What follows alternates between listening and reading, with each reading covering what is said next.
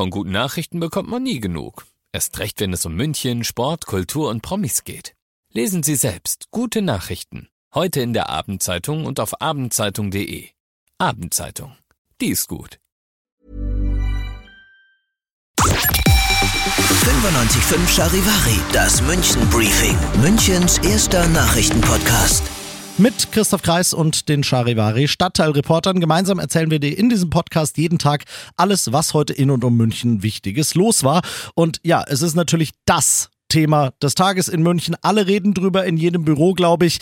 Der FC Bayern braucht mal wieder, kann man sagen, einen neuen Trainer, denn Charivari Sportchef Alex Eisenreich, Thomas Tuchel macht's nicht mehr lang. Ja, er muss zum Sommer gehen. Das ist das Ergebnis von intensiven Gesprächen der letzten Tage bei den Bayern-Bossen und man ist eben zu dem Schluss gekommen, Mensch, es läuft einfach nicht rund. Es gab zuletzt ja sogar drei Niederlagen in Folge. Die Meisterschaft ist verspielt. In der Champions League sieht's auch schon eng aus und deshalb eben jetzt dann der Schluss. Thomas Tuchel muss im Sommer Sommer gehen. Der im Pokal ist man ja auch schon rausgeflogen. Ja. Ich habe gesehen, die erste titellose Saison seit zwölf Jahren wäre das, geht bei den erfolgsverwöhnten Bayern natürlich gar nicht. Wer wird denn der Nachfolger?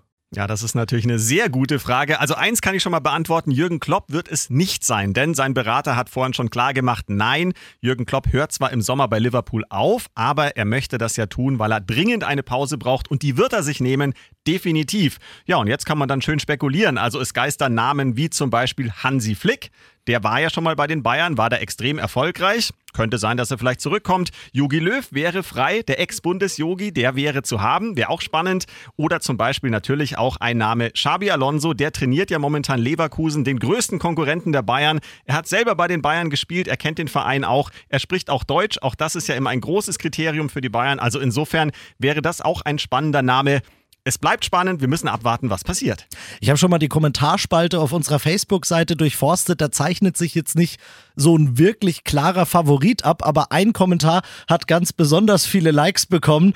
Ähm, da wünscht sich ein User das Trainerduo Lothar Matthäus und Didi Hamann, also die beiden Sky-Experten, die sich scheinbar zur Hauptaufgabe gemacht haben, am FC Bayern rumzugranteln. Ich werfe mal noch einen Geheimfavoriten meinerseits rein. Sebastian Hoeneß. Ja, wäre auch eine Möglichkeit, ist momentan bei Stuttgart ja erfolgreich, ist der Neffe von Uli Hoeneß. Klar, da würde es familiär schon mal ganz gut klappen. Aber ob das eine Möglichkeit ist, ja, man weiß es nicht. Es wird einfach so sein, wir müssen es abwarten. Danke, Alex. Also, Thomas Tuchel beginnt seinen Abschied auf Raten. Im Sommer ist er weg und danach brauchen die Bayern einen neuen Coach. Von den ganzen Namen, die wir hier jetzt genannt haben, wer ist denn für dich der Favorit oder hast du noch einen ganz anderen kommenden Bayern-Trainer auf der Pfanne? Sag's uns doch auch gerne noch auf der Charivari Facebook-Seite. Bitte lassen Sie es eingepackt, hat ihm die Verkäuferin im Laden extra noch gesagt. Das war ihm aber egal. In der Münchner Innenstadt hat ein 34-Jähriger für Aufregung gesorgt, weil er mit einem Samurai-Schwert herumgefuchtelt hat. Kein echtes, sondern bloß ein Dekoschwert, aber trotzdem kriegen es die Passanten, die das halt nicht unterscheiden können, mit der Angst zu tun. Als der Mann erst mit dem offen zur Schau getragenen Schwert zum Stachus marschiert und später dann direkt vor der Universität eine Art Schwerttanz damit aufführt. Als die Polizei eintrifft, übergibt der Mann das Schwert widerstandslos und sagt, er wollte ja bloß damit spielen und auf keinen Fall jemanden bedrohen. Trotzdem wird sein Dekoschwert beschlagnahmt und er kriegt eine Anzeige. Die Münchner Verkehrsgesellschaft MVG schafft den Großteil ihrer Papiertickets bald ab. An Automaten soll es zwar Fahrscheine für U-Bahn, Tram und Bus weiterhin auch in Papierform geben, aber alle Abokundinnen und Kunden, die kriegen ab März bloß noch eine Chipkarte. Das betrifft dann zum Beispiel die diversen Formen der ISA-Card, aber auch das 365-Euro-Ticket für Schüler. Wenn du eines dieser Abos hast, keine Panik, du musst dich um nichts kümmern. Die Chipkarte wird dir automatisch per Post zugeschickt. Wer explizit keine Chipkarte will, weil er zum Beispiel sagt, ich verliere die ja sowieso bloß, der muss sein Abo über das MVG Kundenportal auf ein Handyticket umstellen. Die moderne Medizin kann viel, aber Muttermilch künstlich nachbilden kann sie nicht, denn die enthält Bestandteile, die noch immer nicht entschlüsselt sind. In der Münchenklinik Harlaching gibt es deshalb ab sofort eine Muttermilchbank. Die speist sich aus Spenden von Müttern, die selbst Frühchen hatten und richtet sich an Mütter, die Frühchen haben. Denn deren Milchproduktion ist oft verzögert. Solange bis der eigene Körper nachzieht, können sie ihre Babys mit der gespendeten Milch aus der Bank versorgen sorgen, denn wie der Chefarzt der Frühgeborenenstation in Hallaching Krüger sagt, ist Muttermilch gerade für Frühchen einfach der Goldstandard. Und das noch zum Schluss.